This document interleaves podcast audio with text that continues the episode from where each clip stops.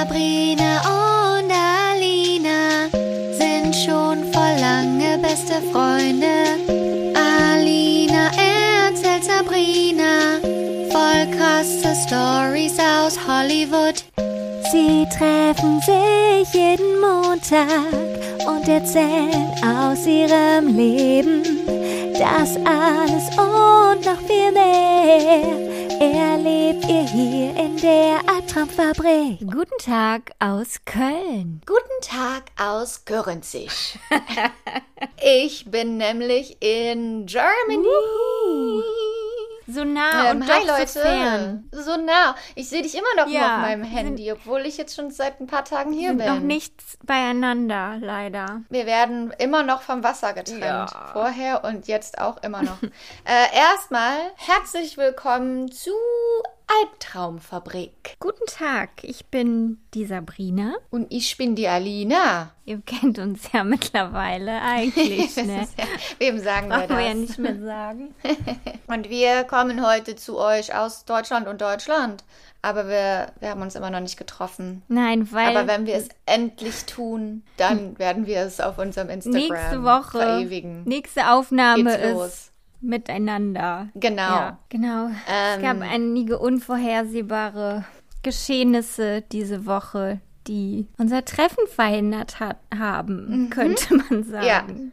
Neben anderen katastrophalen Auswirkungen würde ich sagen, dass unser Treffen verhindert wurde, ist auf jeden Fall ganz oben auf der Liste. Ja, also Spaß, ihr wisst natürlich, wovon wir reden. Wir reden von dem Unwetter hier in Nordrhein-Westfalen, in dem Westen von Deutschland und Belgien und äh, so weiter. Und das ist alles ganz fürchterlich und schrecklich. Einige Orte und Familien wurden ganz, ganz stark getroffen. Ey, das ist so Viele krass, Leute. Ne? Es ist, es Ich- ist so ich krass. kriege das- Man kann das gar nicht ich kriege glauben. das in meinem Hirn nicht verarbeitet, dass das hier vor meiner Haustür passiert ist oder immer noch Erftstadt passiert. ist hier direkt um die Ecke. Das ist acht, neun Kilometer von mir entfernt. Die Bundesstraße, Ja. die fahre ich immer, wenn ich in die Eifel fahre. Und auf den Bildern ist die einfach komplett überschwemmt.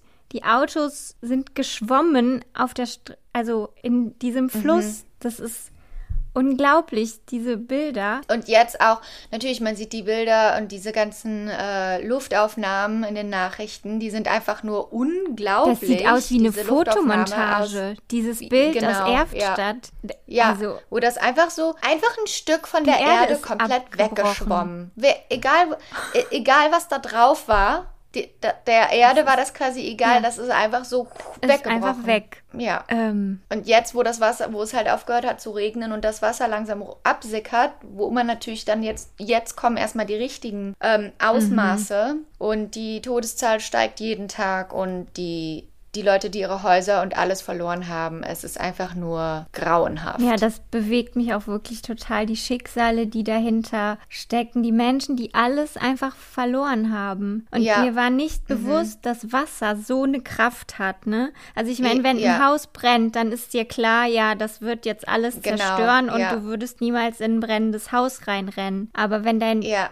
Haus unter Wasser steht, dann denkst du vielleicht, komm, ich rette noch schnell meine Sachen, meine Erinnerungen Ja. und dass dir das so zum Verhängnis werden kann, das war mir nicht Wie man das bewusst. unterschätzt, ne? Weil, das, weil der, der Regen, der schien normal, also als ich hier ankam. Aber ähm, was die Leute teilweise erzählen, wenn die sagen, ja, dann stand eine Stufe unter Wasser, aber dann unterschätzt man das immer noch, Mhm. weil man glaubt einfach nicht, dass da ist ja so viel Platz um einen herum. Also das ganze Land ist um einen herum eigentlich. Man glaubt dann nicht, dass der Wasserspiegel so schnell ansteigt, aber das geht dann immer schneller, schneller, Ja. schneller, weil dann nichts mehr abläuft Und das Wasser kommt und überall auf einmal hin einfach. kommt überall hin und auf einmal sitzt man auf dem Dach und hofft gerettet zu werden von jemandem. Ja, diese Videos, wo die Menschen auf den Dächern ihrer Häuser stehen Mhm. und ihre Häuser stehen im Wasser und durch die Straße fließt einfach ein brauner, dreckiger Fluss. Und sie kommen nicht weg. Ja. Und sie haben nichts zu sie essen. weg. Sie haben keinen Strom. Also, Es ist äh, dann hörten dann natürlich, also die ganzen Ausmaße, die kann man sich ja gar nicht vorstellen, was das bedeutet für die Bauern, für die Tierlandschaft, ja. für, also das geht, das zieht sich ja jetzt noch lange, lange, lange Zeit nach sich, was das überhaupt bedeutet für die ganze Umgebung. Es, es ist echt unglaublich. Ich habe auch viele Nachrichten aus Amerika bekommen. Da ist das natürlich auch in den Nachrichten. Ja, dachte ich mir schon, dass das jetzt um die Welt geht. Ähm, ja, ähm, wie, ob hier alles, ob alles okay ist und wie es uns geht und ob alle sicher sind. Und man sagt dann so, ja, klar. Ja, genau, hier weil in einem das ist trockenen so- Haus mit Ja, Strom. ist Was nix, meinst du? Aber ein paar Kilometer weiter ja. ist halt einfach. Mhm. Und das, und das Krasse ist halt auch zum Beispiel in Erftstadt, da stand das ja nicht so unter Wasser wie jetzt zum Beispiel einige Städte in der Eifel, aber da wurde das dann einfach unterschwemmt, ne? Die ganzen Häuser, die da weggezogen wurden, Mhm. Auch- die saßen da auch in ihrem Haus und auf einmal warst du weg. Auch die Straßen wurden so unterschwemmt und dann ist einfach die Straße Ja. in der Mitte so durchgebrochen. Durchge Also unvorstellbar, wirklich. unglaublich. Aber diese, Unglaublich. aber diese Solidarität, die jetzt herrscht, die finde ich auch so überwältigend. Ne? Dann in so einer Krise halten Ja. doch alle irgendwie zusammen und Ja. unterstützen sich gegenseitig. Die Nachbarn kämpfen da zusammen Ja. Mhm. und jeder Jeder schreibt Radiosender sich. hat auch ähm, äh, der, die connecten die Menschen, die Hilfe brauchen, mit denen die Ja. Hilfe anbieten helfen und können. Genau, ja. sofort wurden Spendenkonten eingerichtet und übers Internet verbreitet. Also das finde ich schon richtig toll. Also wie du schon sagst, das, das kann man gar nicht richtig äh, sacken lassen, ne? Aber ich denke nicht, dass es mit dem Klimawandel zu tun hat. Nee, nee. Ich denke mm, nicht. Nee, kann ja mm, auch nicht. Nee. Es kann ja nicht, wenn es Nee. warm ist, der Klimawandel sein, wenn es schneit, der Klimawandel und wenn es regnet auch. Also Nee. Hat ja Bitte. nichts mit Hitze zu tun. Hat ja nichts damit zu tun, dass die Erde sich aufheizt. eben. In, gleichzeitig in Amerika im Süden hatten wir ja jetzt auch so eine krasse Hitzewelle. Mhm. Da war, die war auch komplett unerwartet. Und da sind auch, also Menschen rechts und links weggekippt Oh. und auch gestorben, die dann auch zum Beispiel Menschen, die alleine gewohnt haben und alte Menschen und obdachlose Menschen und so, die trifft es natürlich Mhm. Ja. dann immer am meisten. Und das, also du hast auf der einen Seite der Welt, äh, also du hast an allen Stellen der Welt ist irgendwas und das wird natürlich jetzt nur noch schlimmer in den nächsten Jahren, was man dann natürlich auch liest von den Wissenschaftlern und so, die sagen, klar, wir, wir wissen das mit Klimawandel und wir haben das so eingeschätzt, dass das in den nächsten 10 bis 20 Mhm. Jahren immer krasser wird, aber das hat jetzt offiziell angefangen. Wir sind jetzt in der Phase, ja, wir sind schon mittendrin eigentlich. wo, genau, Und wir hatten schon vor 30 Jahren, wo es diese Meldungen gab, Achtung, ja. hätten wir schon was tun müssen. Ja, denn das wird jetzt so, wie das jetzt hier passiert ist, mit allen möglichen Naturkatastrophen weitergehen, immer frequenter. Und die Migration zu sicheren Städten und sicheren Orten in der Welt wird jetzt losgehen. Und Wie sieht die Zukunft aus? Weißt du, was ich mir auch letztes Mal überlegt habe? Wie sieht das aus in der Zukunft? Was wird es in ein paar Jahren geben? Es wird bestimmt sowas geben wie, ähm, wenn man jetzt den Klimawandel mit unserem Kapitalismus verbindet. Klimawandelversicherung, Klimawandel, ähm, Notpakete im Supermarkt. Die Leute, die sagen, oh, das ist jetzt eine neue Ära, wie kann ich daran Geld machen ja, und genau. sowas. Ich, ja, genau. Ich denk dann so, Kapitalismus. ja, genau. Also, ähm, ey Sabrina, sollen wir eine Klimawandelversicherung anbieten? Ich habe ein neues Business, Businessprojekt für uns. Dem, Ja, wenn man umsiedeln muss während, we- wegen des Klimawandels. Ja, also es ist, also Leute, äh, was können wir tun? Was, die großen Kooperationen, die Politiker, die müssen richtig an die Ja, Arbeit. sollten sie Aber ich glaube, da sind anfangen. wir ein bisschen gefickt, ey. Ey, da, wir haben einfach nur Pech mit denen. Oh, nee, aber weißt du, es ist jetzt eben nicht der Tsunami in Indonesien oder der Hurricane in den USA oder das Erdbeben in Tokio, sondern es ist jetzt eben vor unserer Haustür. Also vielleicht rüttelt das manche Leute wach. wach. Ja, ich hoffe man, es. Ich hoffe es. Also die Nachrichten, ich habe auch bei mir auf dem Instagram was gepostet bezüglich äh, bezüglich der Katastrophe, die wir hier gerade erleben und in Bezug auf Klimawandel und da habe ich auch also die wildesten Nachrichten Mhm. Ja, bekommen das von ist Leuten. wirklich, Ne?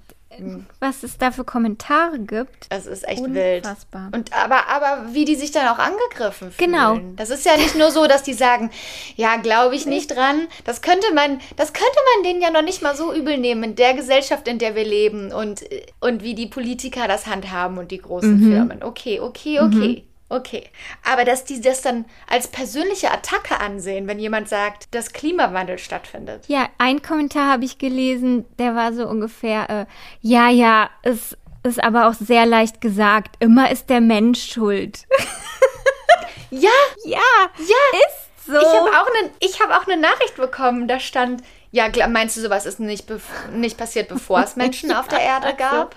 Oh, unglaublich. Okay, okay. Ich weiß nicht, wo sollen wir hier anfangen? Ah, das, das würde zu viel Energie und Zeit verbrauchen, um Nee, das darauf ich auch nervlich nicht. Da zu Nee, ich auch nicht. Äh. ja, es ist ähm, also echt krass, ja. Aber Hauptsache, dann fliegen reiche Leute ins All.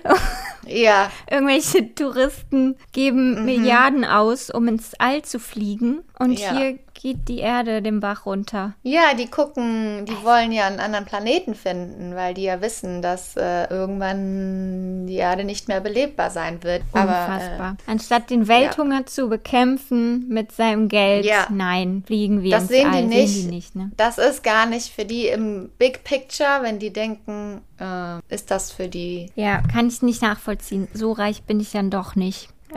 ähm, lieber Elon Musk. Vielleicht kann er es uns mal erklären. Bitte, ähm, bitte hilf äh, der Erde und vergisse den Mond.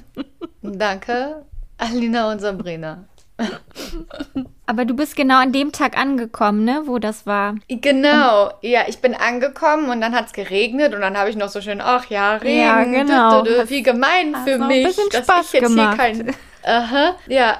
Und dann haben Leute gesagt, ja, ey, die Wurm ist voll übergelaufen Mhm. und da ist voll das Wasser und ich so, oh, das muss ich aber mal sehen und weißt du, und da haben wir das noch gar nicht richtig ernst genommen, weil der Regen, der kam mir auch nicht so vor. Also ich habe dann jetzt gelesen, dass innerhalb von 24 Stunden so viel Regen gefallen ist wie in drei Mhm. Monaten. Aber das sah, es kam mir nicht so vor wie Extremregen. Nee, man, an manchen Tagen, da regnet es viel, viel stärker. Aber dann nur, weiß Ja. ich nicht, paar Minuten richtig stark. Riegel- ja, und dann ist genau, wieder ja. trocken. Aber da hat es ja wirklich den Ja. ganzen Tag durchgeregnet. Ja, und dann auf einmal äh, heißt es dann, keine Ahnung, hier, da, da. Und dann hat man das erstmal Mhm. gecheckt, das Ausmaß von dem, was gerade um einen herum passiert. Ja, und dass halt die ganzen Straßen abgesperrt waren und wir konnten auch nirgendwo mehr langfahren ja, und so. okay. Aber aber ihr seid sicher nach gedacht- Hause gekommen. Ja. Ja, ja. Wir sind, wir, genau, wir sind ja am nächsten Tag dann noch nach Übach-Palenberg gefahren und wieder zurückgefahren, aber dann waren schon wieder alle Straßen abgesperrt. Dann wollten wir zur Pizzeria Nido, da konnten, sind wir da nicht über, quasi über, also das Naherholungsgebiet ist komplett überschwemmt, ne? Und da sind halt alle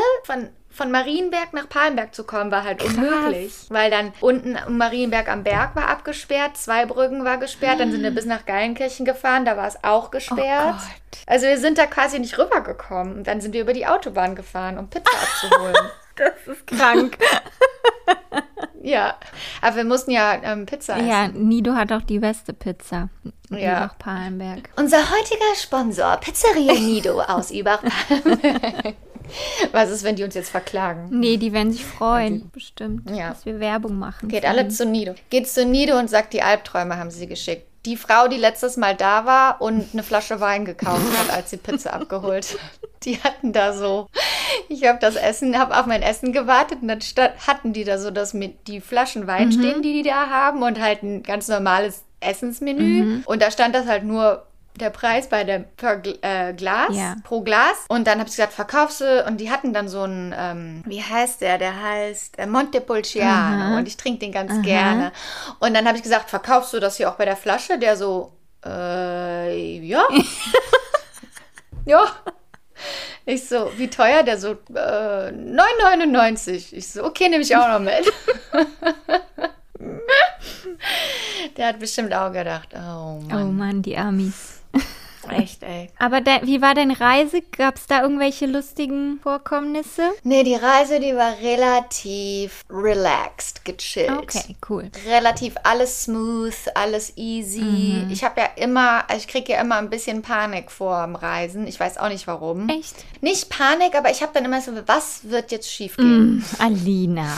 Und dann habe ich wirklich zehnmal gecheckt die Tage davor, ob, weil ich bin quasi von LAX nach Amsterdam nach Düsseldorf geflogen. Der Amsterdam-Düsseldorf-Flug, weiß ich, war komplett unnötig. Ja, aber das ist nun mal die Verbindung. Also, Das ist leider die Verbindung, die war auch billiger, Ja. als wenn ich in Amsterdam ausgestiegen Ja, genau. wäre. Und wenn ich den Flug dann nicht komplett nehme, kann, darf ich auch nicht mehr zurückfliegen.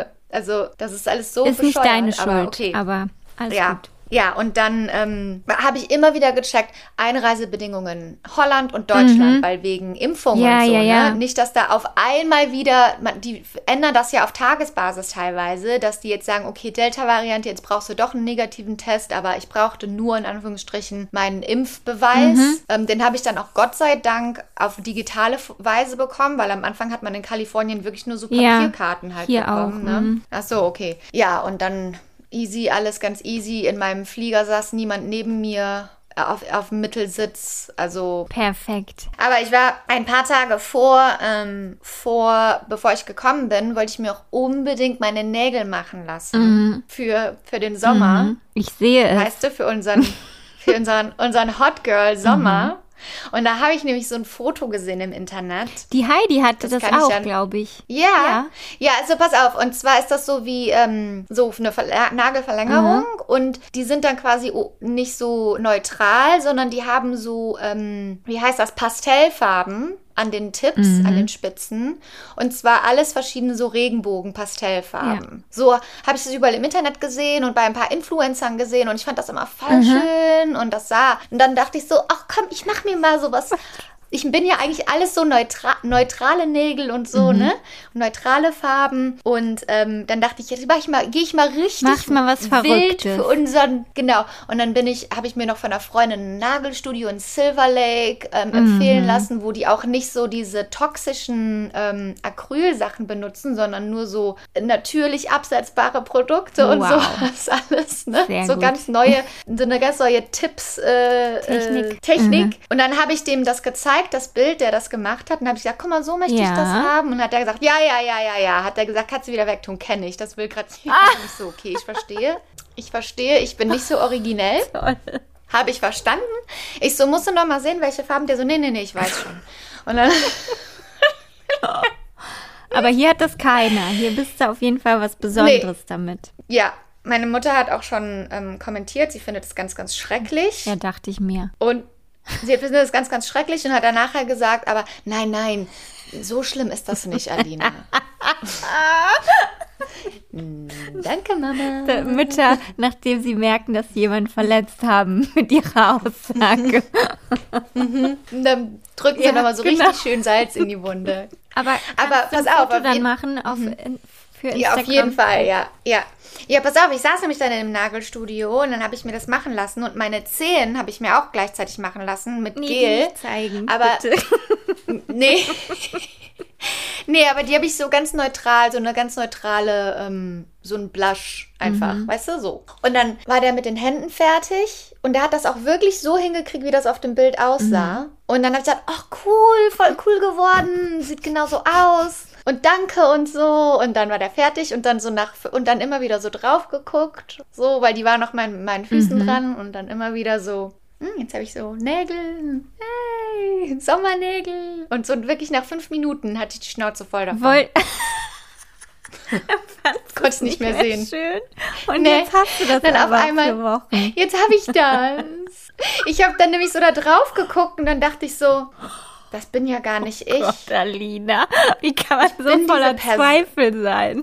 Ich bin diese Person nicht. Nein, du musst das, es jetzt. Das reflektiert nicht meinen Charakter. Nein. Was werden die Leute denken? Warum ist es mir ist Warum egal, ist es mir wichtig, Alina. was die Leute Nein, denken? nein. Dann habe ich eine richtige Identitätskrise bekommen wegen dieser Nägel. Das ist. Und dann wollte ich die auch so wie meine Nein, Zehen haben, so neutral einfach, dass man nicht auffällt. Alina, du musst das jetzt leben. Das, du musst das fühlen. Du musst deine Nägel fühlen und die raustragen in die Welt und voller Selbstbewusstsein die präsentieren. Und was andere Leute darüber denken, das ist erstmal scheißegal. Ja, aber du hast recht, ne? Und dann habe ich auch zu meiner Schwester gesagt, ich so, hast du so einen weißen Nein. Nagellack da? Dann mache ich das da drüber. Hat die gesagt, nein, machst du nicht. Das sieht, das ist voll cool. Jetzt lass das Genau. da doch. hat sie vollkommen so. recht, ja. Du hast jetzt die Entscheidung Ja. getroffen und jetzt lebst du bitte mit der Entscheidung. Und dann weißt du vielleicht, Du fürs recht. nächste Mal mache ich vielleicht nicht mehr lieber. Aber für jetzt lebst du damit bitte. I'm living on the edge. Yes. Of glory. Ja, ich habe aber direkt schon, dann saß ich mit Mama und sah äh, meiner Schwester beim Bäcker, ne? Mhm. Und dann meine Mutter auch schon wieder so, mal, dann hat mir die, äh, ich nehme jetzt andere Namen, ne? Aber dann hat mir die von ihren Freundinnen aus ihrem Kreis, weißt du, so die Eltern, ja, die hat mir die Sibylle erzählt, dass die, ähm, dass die, äh, äh, äh, die Brigitte, die, die, und dann hat die nur so das Gesicht so, die, ich so, die was? Ich kann deinen Kopf, ich kann deine Gedanken nicht lesen. Ja, die redet immer. Die redet über so, über dich und, und die, die lästert dann immer und die sagt dann immer so, äh, und dann, und dann sagt die Sibylle auch immer, also da könnte ich dir auch eine scheuern, aber die, die guckt dann immer bei dir, die guckt dann immer und dann, äh, Musst du dir gleich sagen, ich wer so, das ja, war. Ja, sag ich dir gleich. Boah.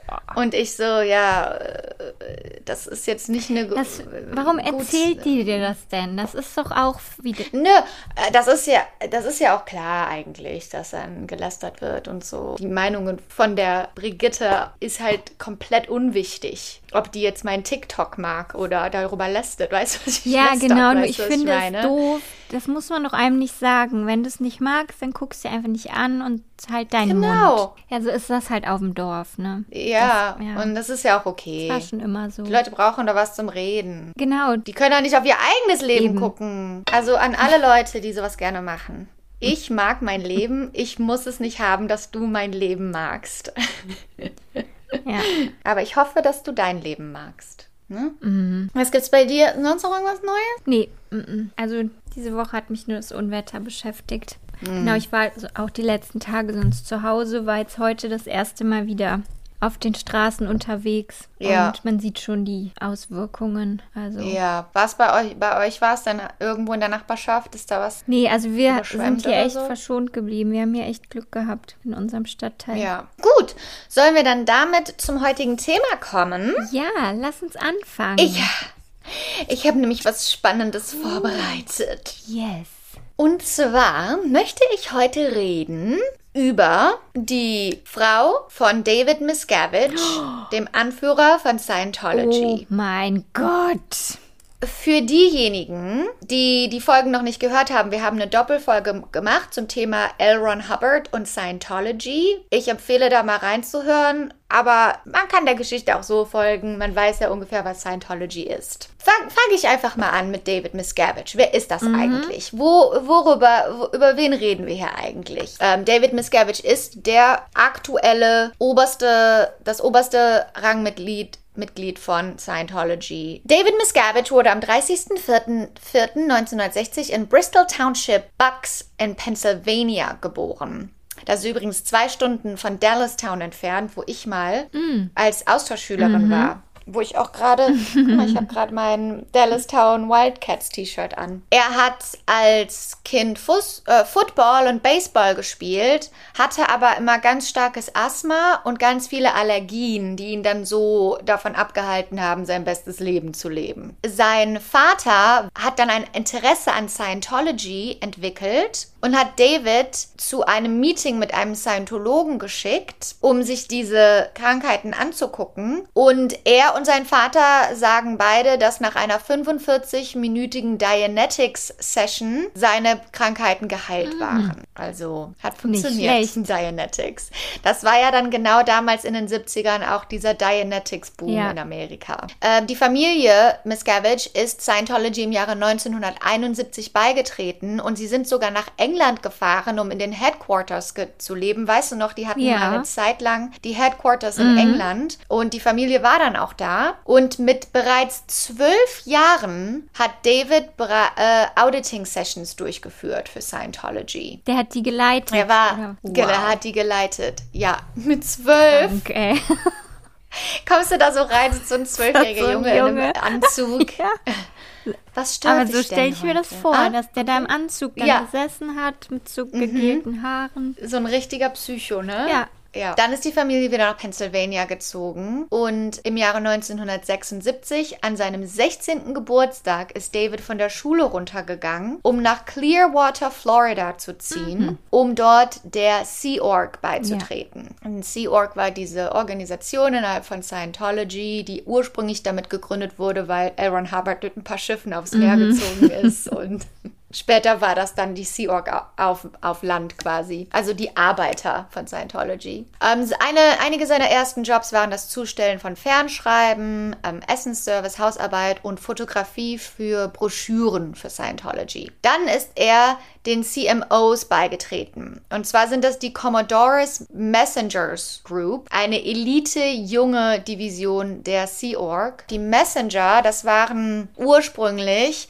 als Elron selber noch auf dem Schiff war und die Sea Org geleitet hat. Das waren diese ganzen jungen Mädchen, die er um sich herum gehalten hat, um seine persönlichen mhm. Assistenten zu sein und seine persönlichen Sachen alle auszuführen. Mhm. Und diese CMOs waren jetzt quasi eine Gruppe von jungen Scientologen, die direkt unter dem Management von Scientology gearbeitet haben und die so Executive Orders ausgeführt haben. Und je älter sie wurden, desto mehr Power haben sie dann aber auch bekommen innerhalb der Organisation. Im Jahre 1977, also mit nur, mit nur 17 Jahren, ist er dann nach La Quinta in Kalifornien gezogen und hat dort direkt unter L. Ron Hubbard gearbeitet und hat als Kameramann für Scientology Training Trainingsfilme gearbeitet und im Jahre 1979 wurde er dann sogar Leiter der CMOs. Ab dem Jahre 1980 hat L. Ron Hubbard selbst in der Öffentlichkeit nichts mehr gemacht, hat sich in der Öffentlichkeit nicht mehr sehen lassen. Mhm. Das wissen wir ja, da war er quasi auf der Flucht auch und ist nur noch, hat sich nur noch versteckt vor den ganzen Behörden mhm. und den ganzen äh, Anklagen und so weiter. Und viele sagen, dass das dann quasi ab 1980 war David Miscavige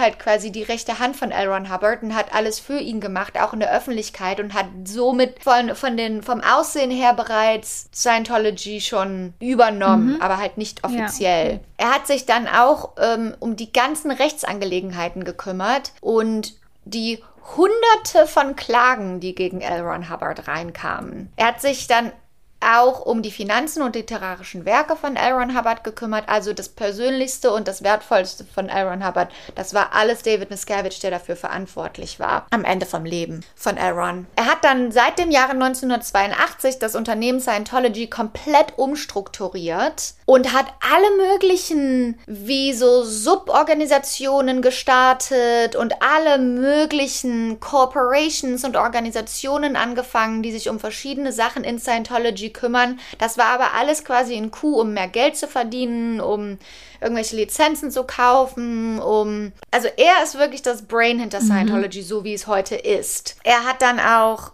alle möglichen Leute innerhalb von Scientology ausgetauscht, hat die Machtposition von denen ausgetauscht. Er hatte dann natürlich auch immer das Backing von L. Ron Hubbard, deshalb hatte der so eine Power. Mhm. Und es hat sich sogar L. Ron Hubbards Sohn gemeldet mit einer, mit einer Klage, und hat gesagt, dass David Miscavige seinen Vater veruntreut und ihn ausnutzt. Und daraufhin hat L. Hubbard einen handgeschriebenen Brief ges geschrieben und hat gesagt, nee, nee, nee, das ist einer meiner angetrautesten Angestellten und der Richter hat das als authentisch angesehen und damit war die Klage wieder vom Tisch. Aber also ganz ehrlich, wer weiß? Wer weiß, ja, was da abgegangen also, ist zwischen David Miscavige und L. Ron Hubbard? Wie leicht ist das denn, ey? Den hat ja keiner mehr gesehen, nee. den L. Ron Hubbard. Den hat nie, für sechs Jahre hat den niemand gesehen. Klingt verdächtig. Genau, im Jahre 1986 ist L. Ron Hubbard dann gestorben. Wie wir wissen, ist ja dann David Miscavige ins Hollywood Palladium gegangen, hat da alle Scientologen zusammengerufen und hat das angekündigt, dass L. Ron seinen Körper verlassen hat und auf die nächste Mission und aufs nächste Level geflogen ist und äh, so wie bei in so einer Red Bull Werbung. Es ging dann eine angebliche Anordnung in innerhalb von Scientology rum von L. Ron, die Pat, die Pat Broker und seine Frau als höchste Scientology-Mitglieder bestimmten. Aber David Miscavige hat gesagt, dass das gefälscht war und dass das nicht stimmt. und er wurde dann der Head der Sea Org, das ist der höchste Rang, also quasi der Captain, ne? der gut. Captain der Sea Org. Ja, nee, ist gefälscht. Der war dann quasi mit 27, da war der, der ist ja mega jung, hat das ja alles für den angefangen, war der Head of Scientology. Unglaublich. Wir haben ja auch letztes Mal darüber geredet, dass Scientology nie Steuern gezahlt hat mhm. und wirklich jahrzehntelang versucht hat, diesen Steuerfreistatus zu bekommen, den man mhm. als Kirche bekommt. Und das ging jahrzehntelang so. Und die IRS, also die hier das Steueramt in Amerika, die haben sich damit jahrzehntelang beschäftigt und die Church of Scientology hat sogar 50 Klagen gegen die IRS über die Jahre hinweg äh, gefeilt. Und die haben dann auch unter David Miscavige quasi diese Privatdetektive eingestellt, alles ähm, bewertet haben, alles nachgesucht haben über die IRS. Überall, wo die schwache Punkte haben, haben die eine Anklage reingeschickt. Die haben dann auch die individuellen Leute, die da gearbeitet haben, mit Privatdetektiven angesetzt und gegen die Klagen eingereicht. Also die haben die richtig attackiert von allen Seiten. Und dann im Jahre 1991 ist David Miscavige selber nach Washington DC geflogen, um sich mit jemandem dort bei der IRS zu treffen und hat dann quasi gesagt, ich lasse die ganzen Klagen fallen, wenn ihr uns den Tax-Exempt-Status Das ist gebt. unglaublich. Also, es ist Wie alles perfide. Erpressung und Ja. Betrug. Guck mal, stell dir vor, du arbeitest kommen da und Ja. dann sucht jemand etwas über dich, was vielleicht niemand Du weiß. Du wurdest Steuerberater, um Ja, ein ruhiges... um einfach nur deinen Job zu machen. Machst jeden Tag das Gleiche. Und dann, kriegst du eine Akte da auf Ja. den Tisch. dann machst du einen Stempel, machst den da drauf und Ja, unterschreibst. dann ist... Und dann die nächste. Und dann kommt jemand und erpresst dich Mhm. Der sagt, hey. Mhm. mit privaten Sachen. Boah, wie schrecklich. also wie im Film, Ja, ne? aber ich glaube, so machen die das mit allem, mit, mit der Polizei wahrscheinlich, mit Politikern. Es ist... Also Wow. das Ausmaß ist uns, glaube ich, Nee. gar nicht bewusst. Es ist so gerissen, weil wie auch. wirklich. Also Ja. Respekt, ne? Muss man sagen. ja. so. Können wir mal versuchen, uns mit David zu treffen, wenn du das Nee, nächste Mal nee, da nee, bist. nee. Ich möchte, dass der nichts von mir weiß. Ich Also. auch nicht. diese, diese Episode ist das letzte. Ich habe auch Angst, wenn wir das jetzt auf Instagram die, veröffentlichen. die finden die auf jeden Fall, die Episode. Die googeln ja alles. Nee, wir machen keine Hashtags, irgendwas. Nee, nee, nee. Also, Alina, da müssen wir uns irgendwie schützen. Es ging eine zweijährige In Investigation, also Untersuchung los, wo innerhalb der IRS im Falle Scientology, wo den Analytikern gesagt wurde, wo die Analytiker angewiesen wurden, die wesentlichen Probleme mit Scientology zu ignorieren. also es geht alles, wenn man Voll möchte, gut. ne? Dann nach zwei Jahren haben sie Scientology diesen äh, steuerfrei Status gegeben, aber David Miscavige hat nicht einfach nur so eine E-Mail rausgeschickt an alle, so hey, weil die Mitglieder, die bekommen dann auch noch mal ähm, Vorteile. Mhm. Das ist nicht nur, dass die Kirche dann quasi keine Kirche in Anführungsstrichen keine Steuern zahlen muss, sondern die Mitglieder bekommen dann auch noch mal irgendwelche Benefits und so einen Scheiß. Ach du Scheiße. Also das ist alles eine Geldsache. Krass. Also sollten wir denen vielleicht doch beitreten. Auf jeden Fall hat er dann nicht einfach nur so, hey Leute, good news, wir müssen keine Steuern zahlen, sondern hat 10.000 Leute zusammengerufen, 10.000 Scientologen in der Los Angeles Memorial Sports Arena und hat dort quasi eine Rede gehalten, eine Rede, also eine, eine Siegesrede und hat auch gesagt, der Krieg ist vorbei und hat dann mhm, gesagt, der Krieg ist vorbei und hat am Ende eine zehnminütige Standing Ovation bekommen. Boah, ist das krank, ey. Richtig hardcore. Aber dann haben, guck mal, dann haben die einfach gesagt, okay, wir geben auf, ihr habt gewonnen. Und jetzt ist Ja. Ruhe. Und das hat alles ruiniert Ja, eigentlich. genau. Also hätten die da, weil das war ja nicht nur, dass die dann steuerfrei wurden, sondern die gab es ja seit den 70er Jahren und seitdem haben die keine Steuern gezahlt. Die hatten ja Millionen von Mhm. Dollar quasi in Backtaxes, also rückenwirkend. Das, die Schulden waren dann einfach weg. Krass. David Miscavige hat aber über die Jahre natürlich mega viel, es gibt sehr, sehr, sehr viel Kritik an David Miscavige und es gibt auch immer wieder von Ex-Mitgliedern und von Leuten, von Presse, von Journalisten die gleiche Art an Kritik. Eine der größten Geschichten, die man immer wieder hört, ist, dass David Miscavige seine Angestellten misshandelt. Sowohl durch psychischen Terror als auch, dass er sie selber zusammenschlägt. Also warte, der hat Leute verprügelt. Mit seinen Ja. eigenen Händen. mit seinen eigenen Händen. Er hat dann quasi diese ganz strenge Ordnung und er hat ja alles umstrukturiert und er hatte eine ganz spezielle Vorstellung. Und du musst dir vorstellen, es gibt ja Leute, die waren schon viel länger Scientologen als er. Und er hat dann quasi angefangen, mit allen möglichen Zwecken das durchzubringen, was er wollte. Und wenn Leute sich dagegen aufgelehnt haben oder Leute einen schlechten Job gemacht haben oder Leute, also das waren nicht mal Leute, die jetzt gesagt haben, ich gehe gegen dich an, sondern einfach Leute, die einen schlechten Job gemacht haben oder irgendwas verkackt haben. Die hat er dann, also teilweise zusammengeschlagen. Das hat auch dieser Mike Rinder erzählt, der zusammen mit Leah Remini die Doku macht, dass er auch beauftragt wurde, Leute für ihn zusammenzuschlagen und sowas. Also richtige körperliche Gewalt und richtiger Psychoterror. Es gibt auch immer wieder Reportagen, dass David Miscavige Leute ins sogenannte Loch gesteckt hat. Das heißt wirklich einfach nur The Hole. In der Erde, ein Loch. Und nee, und zwar, es gibt die Gold Base von Scientology, so heißt die Gold Base. Das ist in Kalifornien auch. Das ist in San Jacinto, äh, 137 Kilometer nördlich von LA. Und das ist so eine komplette Anlage von Scientology. Das sind 50 Gebäude. Da sind hohe Zäune drumherum mit Klingen obendrauf auf den Zäunen. Unglaublich. Das ist so hochsicherheitsgesichert. Da sind Kameras und Bewegungs, ähm, ähm. Ja, da steht auch auf diesem Komplex steht auch eine 10 Millionen Dollar Mansion für L. Ron Hubbard, wo er aber damals nie gelebt hat, weil er immer auf der Flucht war. Aber die steht immer noch da und wird für ihn bereitgehalten, weil der ja irgendwann also wiedergeboren wird. Stimmt. Von daher, Ja. diese 10 Millionen Dollar Menschen steht da einfach, die ist ready, Gut. ready für seinen Besitzer, wann auch immer er sich entscheidet, wieder auf die Erde zu kommen. Und dort auf diesem Komplex, die Leute, die da arbeiten, die arbeiten sieben Tage die Woche und bekommen ab und zu mal so einen 50-Dollar-Check. Und ähm, also Scientology ist wirklich das Allerschlimmste.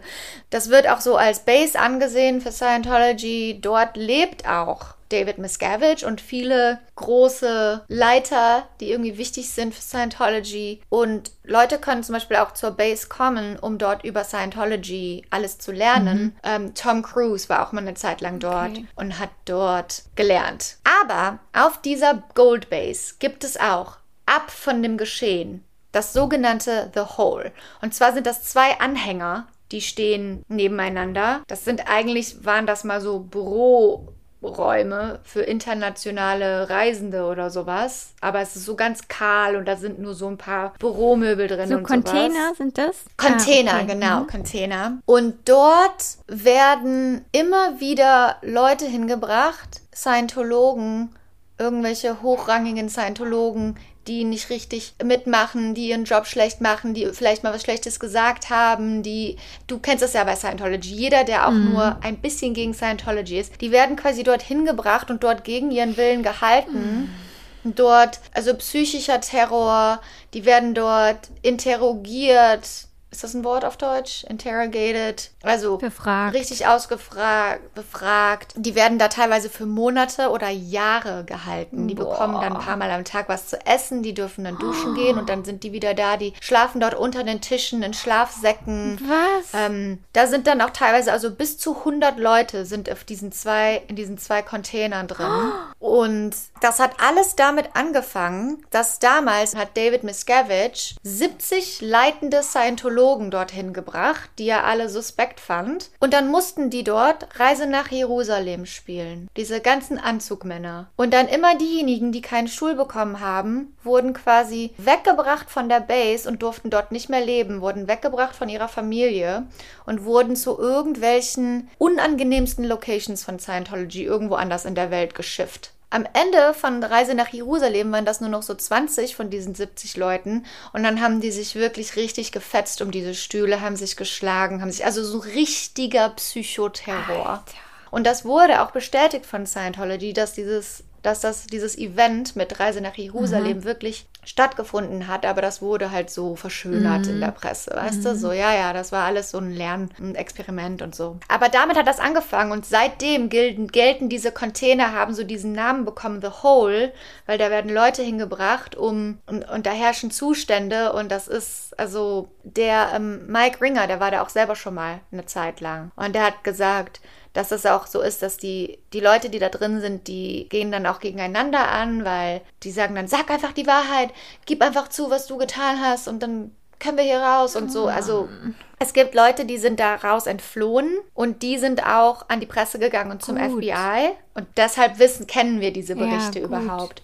Aber da ist nichts passiert, wirklich, weil die kommen, da, es kommt keiner gegen Scientology an und seitdem wurde einfach die Sicherheit äh, in diesem, auf dieser Gold Base und bei The Hole komplett nach oben geschraubt und es gibt da überall Kameras, überall Sicherheitspersonal und überall Bewegungssensoren. Das heißt, wenn da jemand versucht zu fliehen, die kommen da nicht raus. Aber wie kann das Aber sein, dass so Ja. eine Organisation mehr Macht hat als die Polizei? Das FBI. Das kann nicht sein. Also sie können doch. Ja, jederzeit einen Durchsuchungsbefehl sich besorgen. Ich meine, es gibt doch so viele glaubwürdige Berichte jetzt mittlerweile. Aber weißt du, was ich glaube? Ich glaube, die gehen dann dahin, das FBI, und dann sagt Scientology, ja, hier ist das alles, hier könnt ihr sehen. Und dann fragen, dann bringen die die Leute einfach woanders hin. Oder die Leute sagen dann, nein, ich möchte das freiwillig, weil die so gebrainwashed sind oder weil die so eine Angst haben vor denen. Ich, und die haben. Kann ja bestimmt auch. Leute innerhalb vom FBI, wette ich. Ich wette, Ja, die stimmt. haben überall ja, Leute. stimmt. Das kann gut sein. Ja. Ne?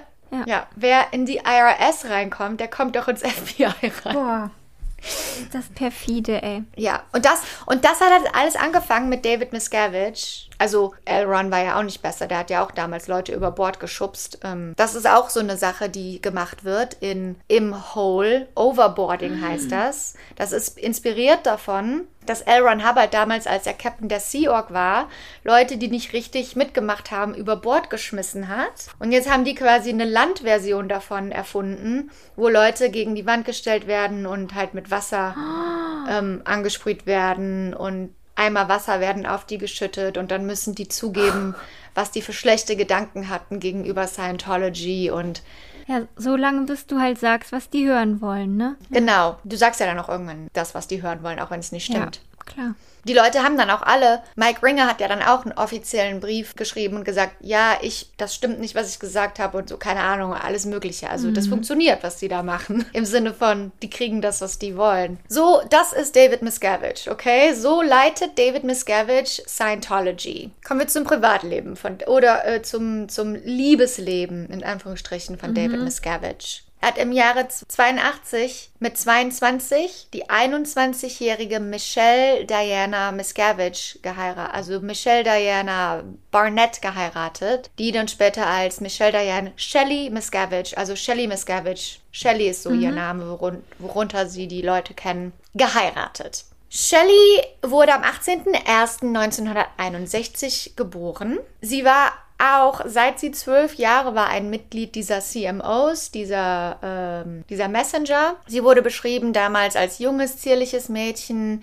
Die war etwas jünger als die meisten Mädels der Messenger und war immer so ein bisschen intimidated, also die war immer ein bisschen leiser und ruhiger und jünger.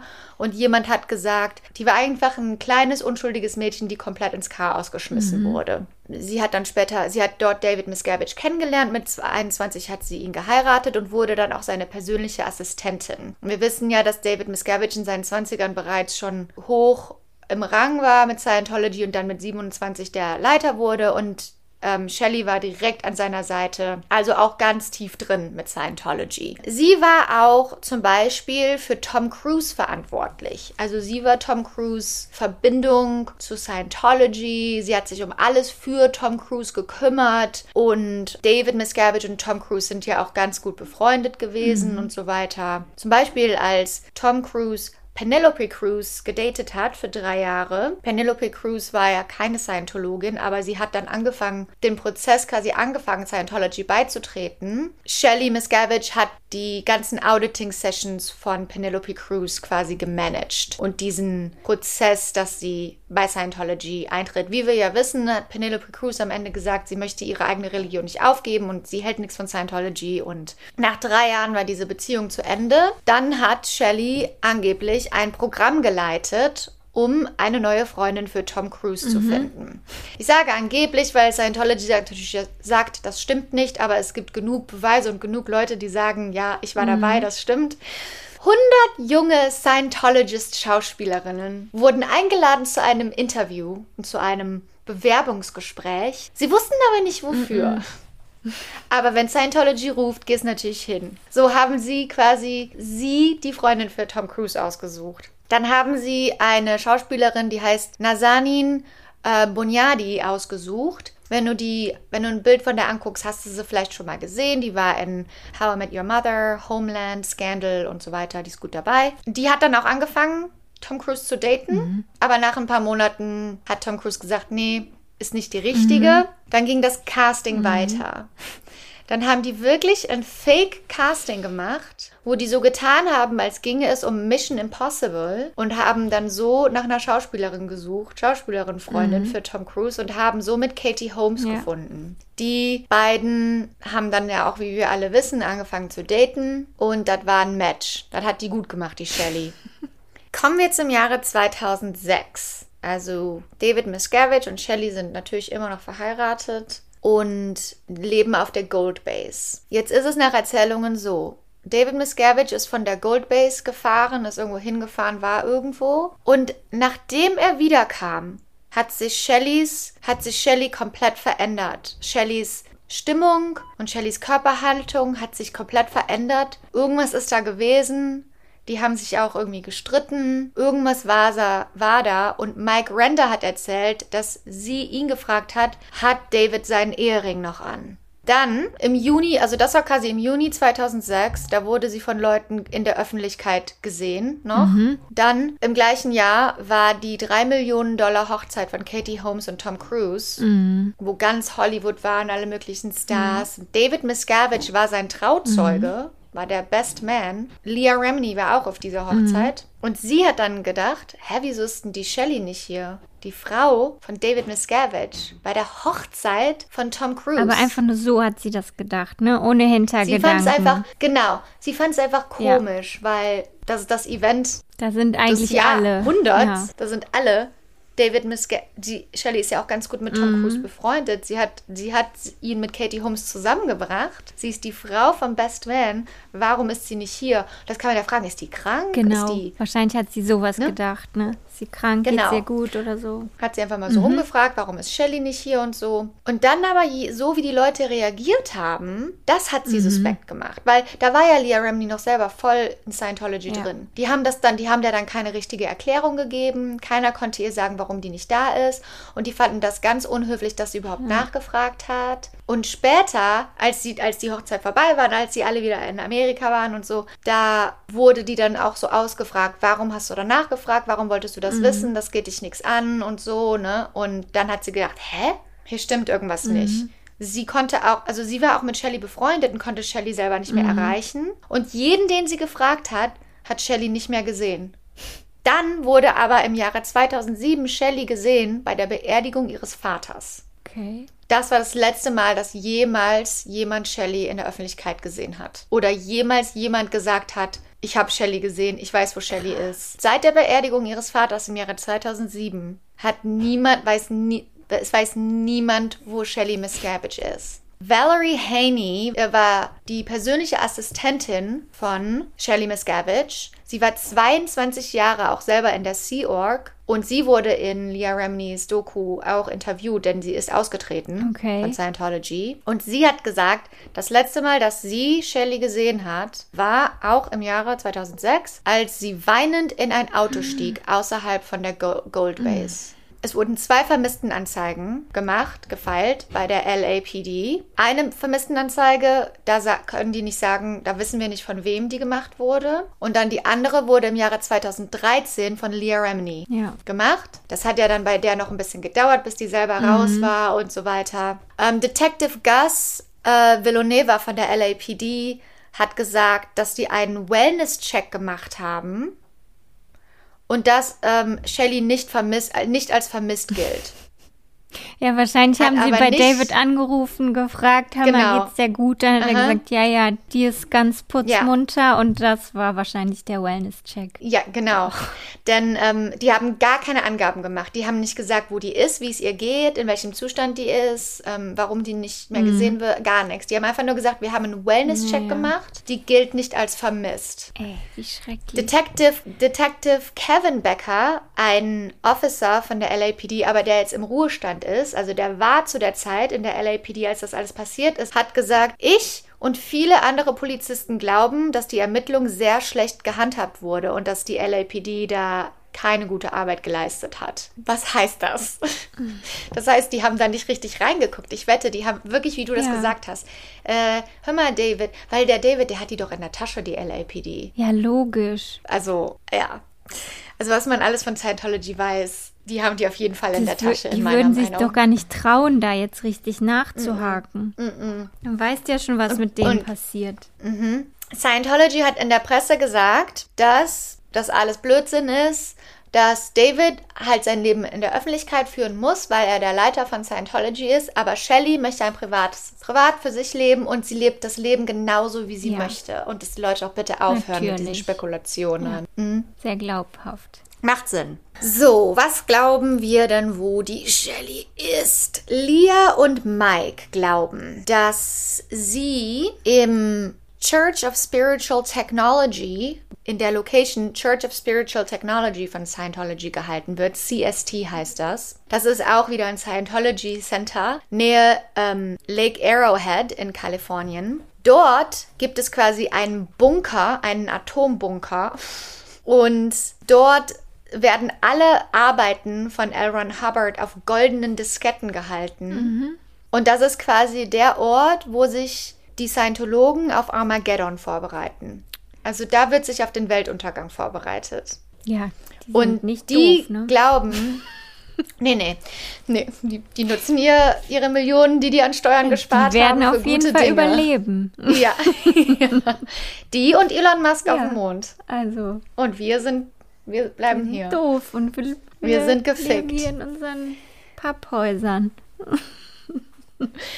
Ähm, Tony Ortega, ein Journalist, der äh, hat geschrieben The Underground Bunker, also der hat über diesen Atombunker da geschrieben. Der sagt auch, dass er Quellen hat, dass Shelley Miscavige dort ist. Okay. Irgendwo. Und Mike Rinder hat auch gesagt, dass er mit Leuten gesprochen haben, die Head of, die dafür zuständig sind, die Whereabouts von Shelley Miscavige zu beobachten. Und die haben auch in irgendeiner Weise dieses CST genannt. Aber äh, man weiß es halt nicht. Es gibt keinen Ja. Beweis. Das sind nur so Hörensagen. Mike Rinder sagt, dass er war ja so lange in Scientology und er weiß, wie das alles gehandhabt wird. Er sagt, daran, wie Scientology das in der Öffentlichkeit handhabt und daran, wie die kommunizieren und reagieren, weiß man, dass da was nicht stimmt, dass da was ganz, ganz fishy ist, weil die wollen ja diese schlechte Aufmerksamkeit nicht, die wollen diese schlechte Presse nicht. Die wollen ja so weitermachen wie bisher und mit allem davonkommen. Und eigentlich würden die die Story in der Öffentlichkeit einfach killen und können die ja auch. Die müssen ja einfach nur kurz Video-Footage zeigen oder einen kurzen öffentlichen Auftritt und einen handgeschriebenen Brief oder irgendetwas. Ich meine, wir leben im Jahre 2021. Es gibt so, die könnten so einfach diese Story killen und einfach sagen, ist alles gut. Aber das machen die halt nicht, ne? Die sagen einfach nur, der geht's gut und das war's. Die sagen nicht, wo die ist, wie die lebt, warum die nicht mehr gesehen wird, warum die ihre persönliche Assistentin und alle Freundinnen nicht mehr gesehen haben, gar nichts. Eins fand ich noch interessant, die, das sagt auch wieder was über den Charakter von David Miscavige aus. Die Mutter von Shelley, Mary Florence Flo Bar- Bar- Barnett, war ganz lange eine Scientologin, ist aber später ausgetreten. Ähm, Im Jahre 1985 wurde sie tot aufgefunden mit einer Schusswunde in ihrem Kopf. Da war sie 52 Jahre alt. Ähm, die Schusswunde kam von einem Gewehr. Sie hatte auch drei Schusswunden in ihrer Brust. Und der Tod wurde als Selbstmord Ja, klar.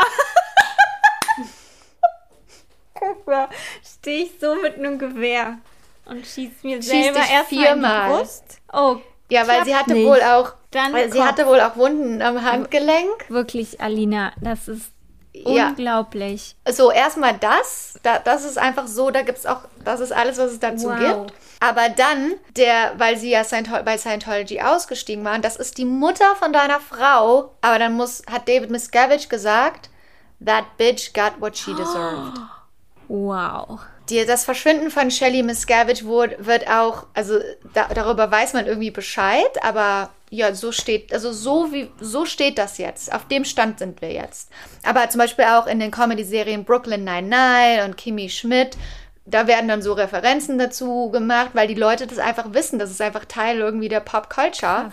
Und in der Eric Andre Show auf, äh, auf Adult Swim wird auch quasi gesagt, ja, weißt du, David Miscavige, der seine Frau hat umbringen lassen. Also das ist auf jeden Fall auch eine Theorie, die da draußen rumschwimmt, ist ja wohl klar. Also Ja, so, das, das sind alle Fakten. Das ist alles, was wir wissen. Jetzt kommen wir mal zu dem, was ich denke. ja, genau. Nee, ich glaube, was wir alle denken, ich meine, David Miscavige schlägt Leute zusammen, ist brutal, ist ein Sektenführer, hat, ähm, hat die Polizei, die IRS und alle möglichen Leute in der Tasche, hat alle mögliche Dirty Work für L. Ron Hubbard gemacht und seine Frau wird seit Für 15 ja. Jahren nicht mehr gesehen. Da ist ja wohl ganz klar eine Theorie, dass er der die umgebracht Ja, hat. das ist die Frage. Lebt sie noch oder lebt sie nicht mehr? Also wenn sie lebt, dann auf jeden Genau. Fall unter richtig schlimmen Bedingungen irgendwo. ja. Irgendwo im Bunker oder im Hole. Ja. Oder sie ist halt tot. Ja, also ich traue denen auf jeden Fall alles zu. Das sind natürlich krasse Anschuldigungen, aber ich bitte dich. Ja, Ich aber es ist nicht dich. abwegig. Also abwegig Absolut ist, nicht. dass sie sich aus der Öffentlichkeit zurückgezogen hat. Also Ja. das könnte ich ja noch nachvollziehen, dass jemand sagt, mir ist, ich mag das nicht so in, in den Ja. Medien zu sein, aber dann halte ich ja trotzdem Kontakt zu meinen Freundinnen und zu meiner Freunden. Familie Ja, und treffe mich halt Und dass im die dann da, okay. mit denen. genau. Dass die dann vielleicht auf der Goldbase lebt und da, da die muss da ja auch nicht weg. Da bringt, wird da ja alles gebracht. ja, aber alles gut. Dann, wieso muss man dann so ein Mys- Mysterium daraus machen? Und wieso sagt man dann nicht einfach, ja, Shelley hat sich jetzt entschieden, die, die tritt komplett aus dem Spotlight zurück und weiß, keine Ahnung was. Aber das ist also, abwegig. der ganze Fall, für mich ist das so krass. Man denkt dann auch so, wieso macht niemand was? Aber es machen Leute ja was. Journalisten haben sich da reingegraben, darüber wurde geschrieben, dass diese ganze Dokumentation, diese HBO Going Clear, die beruht ja auf einem Buch, das sich in alles reingegraben hat. Unter anderem auch das Verschwinden von Shelley Miscavige. Das wurde bei der Polizei gemeldet. Das FBI weiß über dieses Hole Bescheid. Was soll man denn noch machen? Genau, also die Journalisten haben ihren Job gemacht, aber jetzt sind halt Mhm. auch andere dran, ne? Also ich glaube, die anderen haben getan, was sie tun konnten. Die Ja. haben sich auch selber natürlich dadurch in Gefahr gebracht. Also eigentlich jeder, der öffentlich was dazu sagt, bringt sich ja in Gefahr. Genau, das ist das ja. Da kann ja keiner hingehen. Da brauchst du, musst du ja dann quasi gebackt sein vom FBI und von der LAPD und mit mehreren Ja. Leuten, also alle Ex-Mitglieder, sodass das dann zu viele sind. Aber mittlerweile hat Scientology so viel Geld und so viel Macht und Leute überall stecken, da legt sich ja keiner freiwillig mit an. Ja, aber das geht nicht. Also, weißt du, Nee. weißt du, du kannst ja. Ja. nicht immer sagen, das ist gefährlich oder die haben zu viel Macht. Da- Dann Ja. muss man ihnen die Macht Das FBI wegnehmen. muss Ja. daran. Ja. Aber es ist ja dann auch so mit machtvollen Leuten, wenn dann jemand, ein FBI-Agent sagt, ich gucke da jetzt rein und dann ist da irgendein Whistleblower, der sagt, hier der Jupp von der Abteilung, der guckt da jetzt rein, dann werden die versetzt oder vom Fall abgezogen oder sowas. Genau, das ist das Problem ist halt, dass immer die Leute ihre Macht halt ausnutzen. Na, Die ganzen Celebrities, die da, also Das, ich verstehe es wo du nicht. dir echt denkst, das sind doch intelligente Menschen. Und trotzdem sind die da. Mhm. Ja. Das ist echt das, was ich nicht nachvollziehen kann. Ja, was denkt ihr, was mit Shelley Miscavige los ist? Schickt uns eure Meinungen und eure Theorien und eure Conspiracy Theories. Sagt uns, was ihr denkt. Glaubt ihr, sie lebt noch irgendwo auf einem, auf einem Scientology, äh, in einem Scientology-Bunker oder glaubt ihr, sie lebt nicht mehr? Ich glaube, die lebt irgendwo, ist eingesperrt und irgendwann wird sie sich befreien können oder wird befreit werden und dann werden wir die ganze Wahrheit erfahren. Das ist auch meine Idealsituation. Also absolut nicht ideal natürlich, aber ich hoffe, dass it all comes crashing, burning down. Ja, ich hoffe. Okay, dann ähm, haben wir mal wieder eine im Sack, ne? Haben wir mal wieder eine im Kasten. Äh, Passend zu dieser ganzen Folge, das Mantra der Woche. Ja, Mein Vorschlag ist, you have to fight through some bad days to earn the best days of your life. Oh, I like it. Ja, das wünsche ich Shelley und das wünsche ich allen Menschen, die von der Hochwasserkatastrophe betroffen sind, dass auch wenn sie jetzt eine schwere Zeit haben, dass danach die beste Zeit ihres Lebens auf sie wartet. Ja, und damit verabschieden wir uns, wünschen alle eine wünschen allen eine tolle Woche, guten noch einen schönen Resttag ähm, aus Görenzig, Nee, du musst sagen, einen schönen Tag nach einen schönen Tag nach Köln. und einen schönen Tag dir nach Görenzig. Dankeschön. Bis nächste Woche.